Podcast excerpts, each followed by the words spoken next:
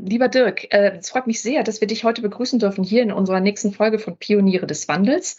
Diesmal mit einer meiner Lieblingsrubriken äh, von Pioniere des Wandels, nämlich CIO und gleichzeitig noch zeitig noch CDO. Das ist ehrlich gesagt auch eine Premiere. Das hatten wir nämlich noch nicht. Ähm, vielleicht ähm, steigen wir mal ein. Du hast ja in dem letzten Jahr äh, als CIO und CDO von Wacker viel erlebt. Äh, und letzten Jahr muss man inzwischen leider schon auch sagen, äh, letzten und vorletzten Jahr, weil wir sind jetzt gerade am Ende des Jahres 2021. Das heißt, wir haben alle über anderthalb Jahre Covid hinter uns. Und äh, man sagt ja manchmal auch im Scherz, dass Covid eigentlich die Transformation in, das, in den Unternehmen vollbracht hätte. Da hast du sicher eine andere Meinung, oder? Das ist, glaube ich, für viele Unternehmen ähm, der Fall. Aber bevor ich das beantworte, erstmal vielen Dank, dass ich äh, ähm, hier von dir eingeladen bin, Katja.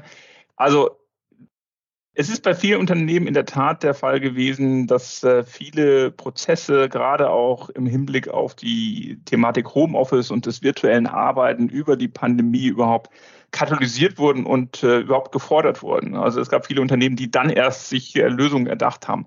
Das war bei uns bei Wacker anders, denn wir haben im Rahmen unseres Digitalprogramms, wir nennen das Wacker Digital, ein äh, Teilprojekt gehabt, ähm, das nannte sich Digital Workspace und wir haben darin schon vor der Pandemie, also in 2019 bereits abgeschlossen, äh, weltweit äh, die notwendige Toolsuite mit Videokonferenz und Kollaboration ausgerollt und ganz wichtig für uns, auch die Mitarbeiter befähigt. Also der, der, ähm, die Situation, dass dann alle ins Homeoffice geschickt wurden durch den ersten Lockdown im März äh, 2020, war für uns äh, in dem Sinne kein Challenge. Ähm, wir konnten das sehr problemlos tun. Jetzt ist Digitalisierung natürlich noch viel mehr als nur von zu Hause arbeiten.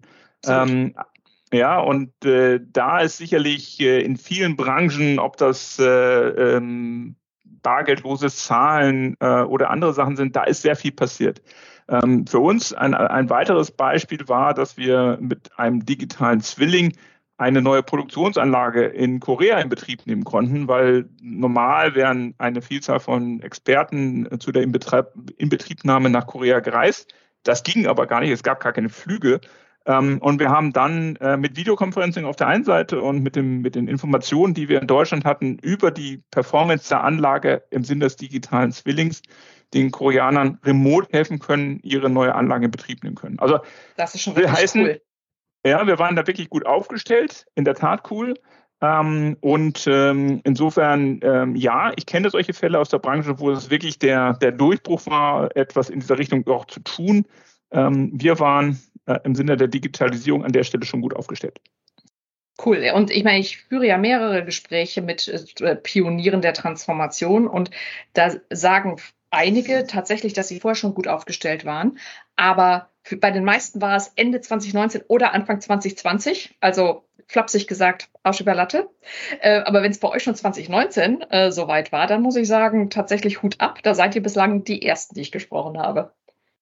Ja, äh, cool. das soll aber auch nicht heißen, dass wir abschließend ähm, dieses Thema hatten. Ja, also ja hervorragend. Das ist die goldene Brücke für meine nächste Frage, nämlich ähm, äh, Covid war ja zumindest ein Katalysator. Wie verändert sich die Rolle des CDO jetzt nach Corona? Also nach Schrägstrich mit. Na, ne? man muss ja noch mal gucken, wie sich das entwickelt. Ähm, was bleibt denn noch zu tun oder wie könnte sich die Rolle weiterentwickeln? Nun, wir haben, wir haben, ähm, als wir im ähm, Jahr 2017 mit unserem Digitalprogramm gestartet sind, gesagt, wir gehen auf eine zehnjährige Reise. Also wir wollen in zehn Jahren der Leader der Digitalisierung in der Chemieindustrie sein. Und ähm, äh, das bedeutet, äh, dass jetzt äh, vielleicht diese letzten Jahre etwas ähm, anders gelaufen sind, als wir das uns erhofft hatten, gerade auch im Sinne der Arbeitsrahmenbedingungen. Aber von der Rolle her ändert sich nichts, weil wir sind noch mitten auf der Reise. Ähm, mhm. Und äh, insofern, es gibt genug noch zu tun. Ähm, Transformation ist nicht etwas, was man einschalten kann durch ein neues Tool und dann ist es passiert, sondern das bedeutet auch, dass sich bestimmte Sachen ähm, weiter etablieren müssen. Und äh, wir kennen alle auch natürlich die Diskussion um das neue Normal, wann immer auch es dann eingreift, also im Sinne einer Post-Pandemie-Betrachtung, ähm, nämlich was sind auch die Learnings, die wir mitnehmen in diese Zeit danach? Ja, fallen wir, fallen wir wieder in den Ursprung zurück, wo wir herkamen, vor der Pandemie, oder haben wir in vieler Hinsicht auch gelernt, dass bestimmte Sachen ähm, doch anders funktionieren, als wir erwartet haben? in der Regel besser funktionieren und wo haben auch diese Erfahrungen auch ihre Grenzen? Also wo muss man bestimmte Sachen auch wieder zurücknehmen, weil man sagt, okay, ähm, ich kann zwar Sachen gut abarbeiten remote und ich kann gut interagieren in etablierten Teams, aber zum Beispiel neue Mitarbeiter in, in einer Remote-Situation in neue Teams einzuphasen, ist halt bestimmt schwierig. Also muss ich irgendwie ja, Möglichkeiten schaffen, dass Mitarbeiter da hineingehen, ja.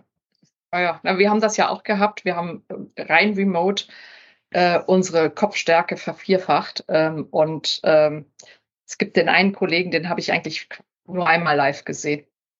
Das ja. War ziemlich schade. Und das ähm, funktioniert bis zu einem gewissen Grad, also nicht wachstumsmäßig, sondern zu einem gewissen Grad der Belastung. Mhm, und, ja. und, äh, und dann kommst du halt an die Grenzen. Und äh, ja, ist das neu? Nein, das ist auch nicht neu, weil wenn du zum Beispiel äh, in globalen Organisationen zu tun hattest, dann hast du auch alle Leute nicht immer getroffen. Mhm. Und, und man muss jetzt sozusagen von diesen intergalaktischen, globalen eben auch projizieren auf, auf lokale Teams und, und mit diesen gleichen äh, Sachen dort äh, ansetzen. Ja, also ich bin ja immer so ein, so ein Reiter moderner Rollen, ähm, so wie ich heute, und ich war 2013 der erste CDO im DAX, war ich eben auch schon mal vor, aus der Perspektive heute, 20 Jahren Chief Knowledge Officer. Also auch so eine andere Welle und, und, bekanntermaßen bin ich ja auch im Wassersport zu Hause, also in meinem Metier, ja. Wellen zu reiten. So und, und damals, damals hat man schon gesagt, da ging es um Kollaboration äh, schon, da ging es um implizites Wissen explizit machen. Man könnte ganz blond sagen, es gibt sogar einen roten Faden inhaltlich, weil das alles sich eigentlich um Daten dreht, damals wie heute.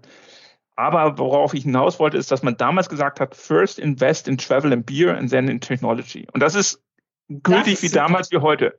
Ja, also und diese, und das, das, ja, wenn ich mich nicht treffen kann, weil Lockdown, dann muss ich das irgendwann nachholen. Und dann geht es auch nicht nur im Meeting treffen, sondern muss ich auch ein Socializing machen, wo ähm, jeder weiß, was er vom anderen zu erwarten hat, im positiven wie im negativen Sinn. Cool. Den werde ich mir merken. First Invest in Travel and Beer. Ähm, aber talking about ähm, moderne Rollen, es gibt ja nicht so viele CDOs und CIOs in einer Person. Also mir fallen da jetzt irgendwie vier, fünf vielleicht ein. Ähm, wo siehst du in Bezug auf die Transformation den Unterschied in diesen beiden Rollen und vielleicht auch die unterschiedlichen Herangehensweisen und Herausforderungen? Also ähm, gerade in der Prozessindustrie, Chemieindustrie sieht man schon diese Rollen sehr stark verschmelzen. Ob das eine Henkel ist, ob das eine Covestro ist, ob das eine ähm, Lanxess ist oder eine Bayer, also man, oder eben bei uns bei Wacker. Also das ist schon etwas, was sich ergänzt. Ähm, denn die Digitalisierung erfordert auch eine Transformation der IT. Ja, mhm. also der, der klassische IT-Shop muss sich auch weiterentwickeln, wenn ein Unternehmen Digitalisierung treiben kann. Es, Absolut. Oder will. Ja, und mhm. es gibt Organisationen, da kann man natürlich, da gibt es ähm, praktisch die Truppe, die die klassische IT darstellt und man kann sicherlich IT ohne Digitalisierung machen, aber man kann ja. keine Digitalisierung ohne IT machen. So, und, und das ist, wenn man das glaube ich, verstanden hat, dann, dann ist die Frage, wie kann man diese Rollen so aufsetzen, dass sie zusammenläufen. Bei diesen Firmen, die ich eben aufgezählt habe, ist es sogar, sind es sogenannte CIDOs. Ja, also das, da ist dieser Begriff auch nicht in zwei Rollen, sondern der Begriff ist verschmolzen auch als Titel. Mhm. Ähm, und ich glaube, dass es gerade für unsere Industrie eine wesentliche Zukunftsrolle ist. Ähm, das mag in anderen Branchen anders sein. Ähm, wenn ich das Produkt zum Beispiel auch stärker digitalisieren kann, dann kommt das vielleicht mehr aus dem Marketing und ist nicht klassisch IT. Aber für die Prozessindustrie, für die ich heute sprechen kann, ist es auf jeden Fall ein Trend. Das heißt, wenn ich das mal noch ein bisschen auf die Spitze treiben darf, äh, ging meine Frage eigentlich ins Leere, weil du sagst, es gibt keinen Unterschied mehr zwischen CDO und CIO in euren Branchen. Genau, man könnte sogar böse sagen, und dazu habe ich auch im, im, im, Sommer diesen Jahres mal einen Artikel ähm, mhm. im CIO-Magazin gehabt. Der, der, super, ja. ja, der CIO ist der neue CDO. Mhm. Ja, also dass diese, diese, wenn ich also meine IT als moderne IT betreibe, dann brauche ich gar keinen mehr, der die Digitalisierung daneben noch treibt oder eben als Personalunion, sondern dann treibe ich diese und enable und auch begleite die Digitalisierung meines Unternehmens ähm, ähm, praktisch aus der CIO-Rolle raus. Ja. Ist es noch der gleiche CIO wie vor fünf, sechs Jahren? Nein, ist es nicht. Aber wollte ich gerade, da wollte ich gerade sagen. Genau, was braucht denn ein CIO, der gleichzeitig Transformer ist im Verhältnis zu dem, was er was er früher brauchte. Weil wenn man sich so das klassische Bild eines CIOs anschaut, ähm, ist das oft nicht so sehr äh, Transformer-like. Welcher mhm. Wandel sollte passieren und wie können wir diesen Wandel ermutigen? Also der Wandel, der passieren muss, ist insbesondere dadurch zu erklären, dass dieses Thema der Transformation auch ein inhaltliches Thema ist. Also zu verstehen, dass ich äh, ähm, die Organisation um mich herum auch mit den Tools und Plattformen, die ich IT-technisch befähige, ob Digitalisierung im inneren Sinne oder ähm, nicht, das sind transformierende Themen in der Organisation, die ich habe. Und das heißt, also ich muss Tools als kulturprägend. Genau, ich muss Mitarbeiter mitnehmen. Ich muss, mhm. ich verändere Verhaltensweisen, ich verändere Prozesse. Ähm, und damit eben vielleicht sogar, ich äh, befähige die Veränderung von Geschäftsmodellen. Das ist nicht etwas, was die IT sozusagen originär treibt, sondern wo die IT als Augenpartner äh, auf Augenhöhe zu den jeweiligen Geschäfts agiert, um diese Transformation des Geschäftes auch zu haben. Wir haben ja auch ganz große Transformationen unserer, unserer Industrien vor uns. Ähm, ich mhm. sage nur den Begriff Nachhaltigkeit. Ähm, äh, ja, ja, auch da spielt die, die IT eine große Rolle. Ähm, jetzt weniger zum Beispiel in der Prozessindustrie durch den Footprint der eigentlichen IT. Also grüne IT ist gegenüber dem Footprint der Industrie äh, zum Beispiel eher vernachlässigbar. Mhm. Aber unser Beitrag durch, durch künstliche Intelligenz, durch eine effektivere Nutzung von Daten, durch die Transparenz, durch bessere Produktionsprozesse, die wiederum durch IT oder Digitalisierung befähigt sind, einen anderen Footprint zu erzeugen oder Herausforderungen von Circular Economy zu lösen, weil ich durch äh, optische Erkennung Müll trennen kann und dann einer anderen Verwertung zuführen kann. Pünktchen, Pünktchen, Pünktchen. Ähm, und das ist eine Transformation, die vor uns liegt, wo ich als IT der Schlüssel bin. Und äh, das müssen viele noch begreifen. Moment, also jetzt sag, äh, dass ich auch mitkomme, weil ich bin ja blond, ja, also halbwegs. Ähm, da, ähm, du sagst jetzt also, ich kam ja von dem Punkt, dass viele CIOs vielleicht sogar noch ein bisschen Nachholbedarf haben, um das, was wir bislang digitale Transformation genannt haben, mitzugehen. Also ähm, kundenzentrisches, datenzentrisches Arbeiten, Cloud-based Tools einzusetzen, äh, äh, zu verzichten zu können auf Heerscharen von, äh, von eigenen Mitarbeitenden äh, und auf Lasten und Pflicht, äh, Pflichten und Lastenhefte. Also das ist, würdest du da schon, also würdest du bei dem Teil, äh, äh wärst du da einverstanden? Dass da auch ja, aber äh, ähm, es ist nicht genug. Genau, und, das, das wollte ich nur gerade nochmal rausarbeiten. Also da haben wir schon mal ein bisschen noch was zu tun. Und darüber hinaus siehst du die CIO, äh, die, die IT, Entschuldigung, und damit die CIOs auch ganz wesentlich im Boot für die nachhaltige Transformation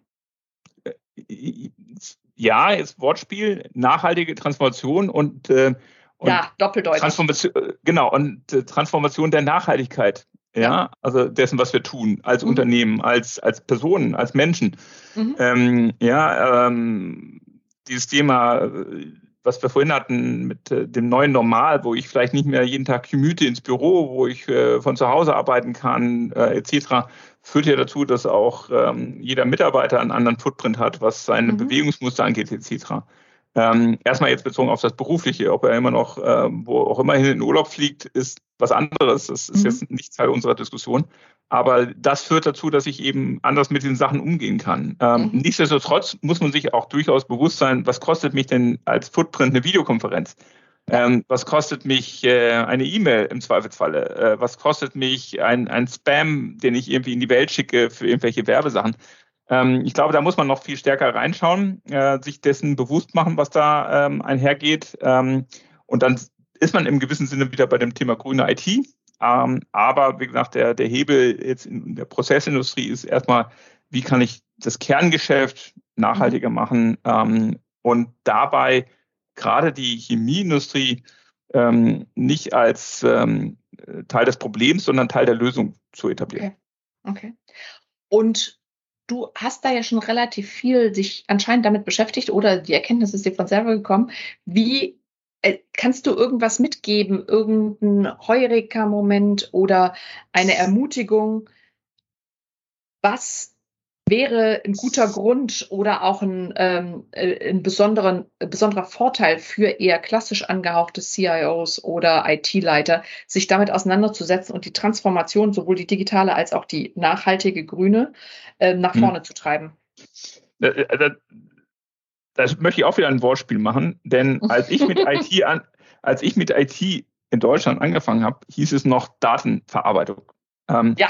Und, und ja, genau. So, und, und alles, worum wir eigentlich gerade reden, auch in der Perspektive der Nachhaltigkeit, hat den Schlüssel der Daten. Mhm. Ja. Und ich glaube, ähm, wie, wie, weit ich in der Transformation bin, wie weit ich in Digital-Themen bin, ich glaube, wenn, wenn CIOs äh, sich sozusagen besinnen, das Kern des, des, ihres Geschäftes, nämlich der Daten, und überlegen, welche Daten habe ich, in welcher Form liegen sie vor, in welcher Reife liegen sie vor, ähm, ähm, sind sie originär, sind sie manipuliert, weil jemand sozusagen ein Datenset bearbeiten kann. Ähm, sind sie redundant, weil ich habe eine Kopie vom Original nochmal irgendwie zehnmal abgelegt etc.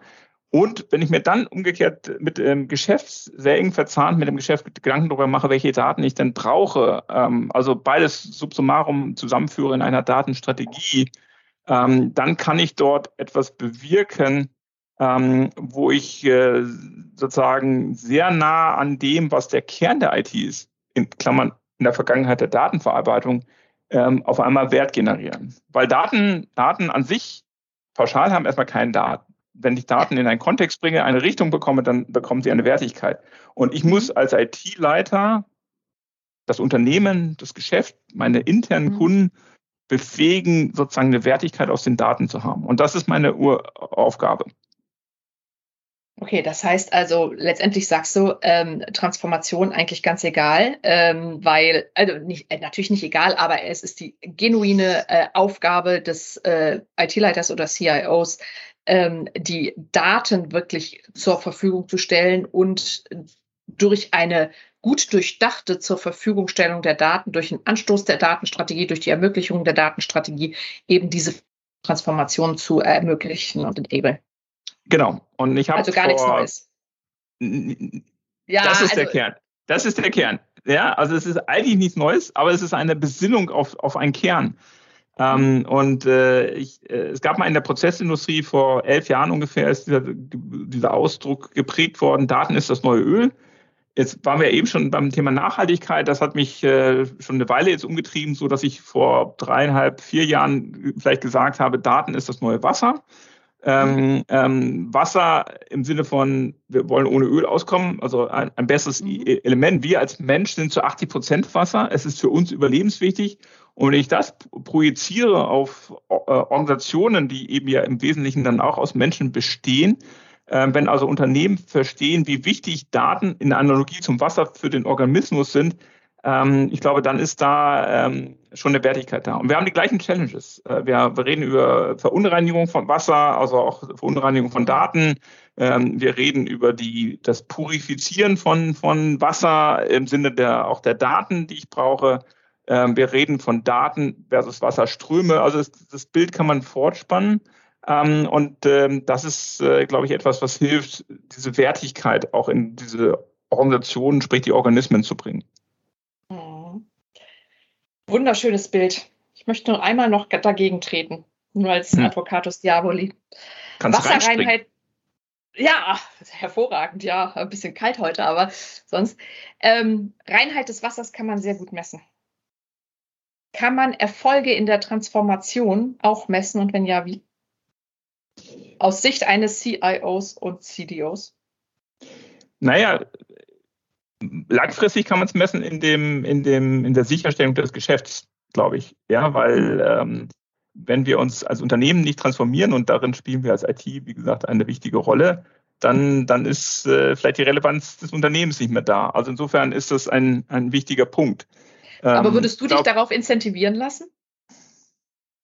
Ja, warum nicht? Naja, weil da so viele zusätzliche Faktoren mit drin sind. Ja, aber also ich, ich, glaube, es kann nicht dann das einzige Ziel sein ähm, mhm. und es darf nicht nur bei der IT sein. Es muss dann das Ziel eines ja. Führungskreises oder sonst was sein oder vom Vorstand abgeleitet oder sowas.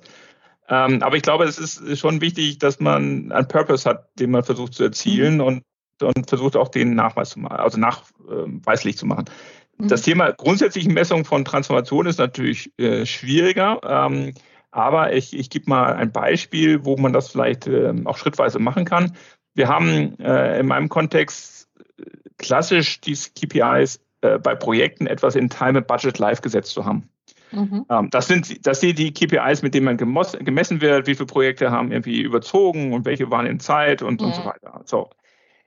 Bezogen auf die Investitionen, jetzt rede ich nicht kaufmännisch oder im Sinne Investitionsrechnung, sondern dem Ausgeben von Geld für, im Sinne mhm. von investieren, ähm, in IT-Projekte, ist das aber vielleicht gar nicht der Schlüssel. Weil mhm. wenn ich mir äh, sozusagen eine neue ähm, Software, ähm, so wie ein Buch hinter dir in den Schrank stelle, aber keine Gelegenheit habe, es zu lesen, sprich zu nutzen, was ich daraus mhm. mitnehmen kann, ist es wertlos. Ja, der, der, Alt, der Altpapierpreis ist vernachlässigbar. Ähm, ähm, also außer es hat vielleicht jemand Tolles unterschrieben, ist es wertlos. So, also muss ich als, als CIO dafür sorgen, ähm, dass das, was ich einführe, auch genutzt wird. Ähm, wir mhm. reden bei Wacker von der sogenannten User Adoption. Mhm. Ähm, das ist im Kontext der eigenen IT-Organisation etwas Differenzierendes. Das kenne ich nicht von vielen Organisationen, wenn überhaupt. Mhm. In der Softwarebranche ist es durchaus gängiger. Also Absolut. da gibt es äh, das ist eine, eine unserer wesentlichen KPIs. Genau, Software, also da gibt es so Themen wie ähm, ähm, auch Customer Success Teams etc., also die mhm. dann von einem Softwarehersteller dafür sorgen, dass dessen Produkt praktisch bei den Kunden genutzt wird etc. Aber in der eigenen IT ist es relativ selten. Also es ist wirklich noch ähm, einzigartig vielleicht sogar. Und mhm. das ist wichtig. Also wir haben wirklich den, den Haupt-KPI darauf hingesetzt, dass wir sagen, okay, uns interessiert natürlich in Time and Budget. Klar, wir haben eine Budgetverantwortung. Aber noch wichtiger ist, ist, dass wir die Organisation befähigt haben, das Produkt, was wir ausrollen, auch nach dem Rollout zu nutzen. Und mhm. zwar ähm, damit eben auch sicherstellen, dass der, der eigentliche, die eigentliche Motivation, eine neue Software einzuführen, auch erfüllt wird. Und das ist die, die praktische Investmentrechnung, die sich dann für das Unternehmen auch positiv gestellt. So, mhm. das ist. Das ist schon mal eine tolle Rechnung für einen CIO. Genau, das ist ähm, eine kleine Transformation. Und wenn du absolut, gar nicht viele von diesen kleinen hast, ja? dann kommst du natürlich dahin, auch einen, einen Wertbeitrag zu haben. Ja, das Problem der CIOs ist, aus der Vergangenheit kommend, Vergangenheit ist gar nicht für viele noch gar nicht Vergangenheit, sondern noch mhm. Gegenwart. Ähm, die berichten an den kaufmännischen Vorstand, an den kaufmännischen Geschäftsführer. IT wurde und wird häufig noch gesehen als Kostenfaktor. Mhm. So, und, und äh, wir starten gerade mit der ähm, ähm, Organisation Voice, das ist äh, der Branchenverband der IT-Erwender in Deutschland, eine Initiative, um mal auch ein, ein systematisches Modell zu haben, um Value zu berichten. Also Kosten-KPIs, Kosten-Benchmarks, die sind gang und gäbe, ob das jetzt Gartner und Forrester und wie sie alle mhm. heißen, regelmäßig machen. Und die Berater kommen damit auch rein und sagen, hey, wie viel Prozent vom Umsatz deines Unternehmens ist denn das IT-Budget? Und dann, ja, nee, darum geht's ja gar nicht. Ähm, wenn, genau, und, und das ist, da findet gerade eine übergeordnete Transformation statt. Und das bedeutet aber auch, dass die IT in eine andere Schublade muss. Nämlich die IT ist nicht mehr Kostenfaktor, das sind vielleicht bestimmte Teile der IT, weil ich sagen kann, was kostet mein Arbeitsplatz oder was auch immer. Aber die andere Schublade ist ähm, äh, eben diese Befähigungsschublade, wo drin steckt, äh, was hat mir die IT gebracht. Und das kann durchaus für viele Unternehmen in den letzten 18 Monaten bedeutet haben, dass diese Unternehmen überlebt haben mhm. durch die Fähigkeiten der IT, weil wenn die IT das nicht befähigt hätte, auch von zu Hause zu arbeiten etc., dann wäre es halt nicht möglich gewesen, auch über diese Pandemie bisher, und sie ist ja leider noch nicht vorbei, zu kommen. Mhm. Doch noch mal kurz nachsetzen. Letzte Frage. Das ist schon wirklich sehr fortgeschritten für einen CIO. Jetzt bist du ja aber auch CDO. Gibt es etwas, was du dir als CDO noch wünschen würdest, dass man messen könnte? Oder was du gerne messen würdest als Erfolg? Schwierig zu sagen, weil ich natürlich in jedem, in jedem Projekt, was ich laufen habe, nehme ich mir etwas vor. Und mhm. ähm, in, insofern ist es immer wichtig zu sagen, okay, ähm, was möchte ich damit erreichen und was ist dafür notwendig zu erreichen? Das kann ja, wenn ich jetzt eine neue E-Commerce-Plattform einführe, dann möchte ich einen bestimmten Anteil meines Umsatzes dort abbilden.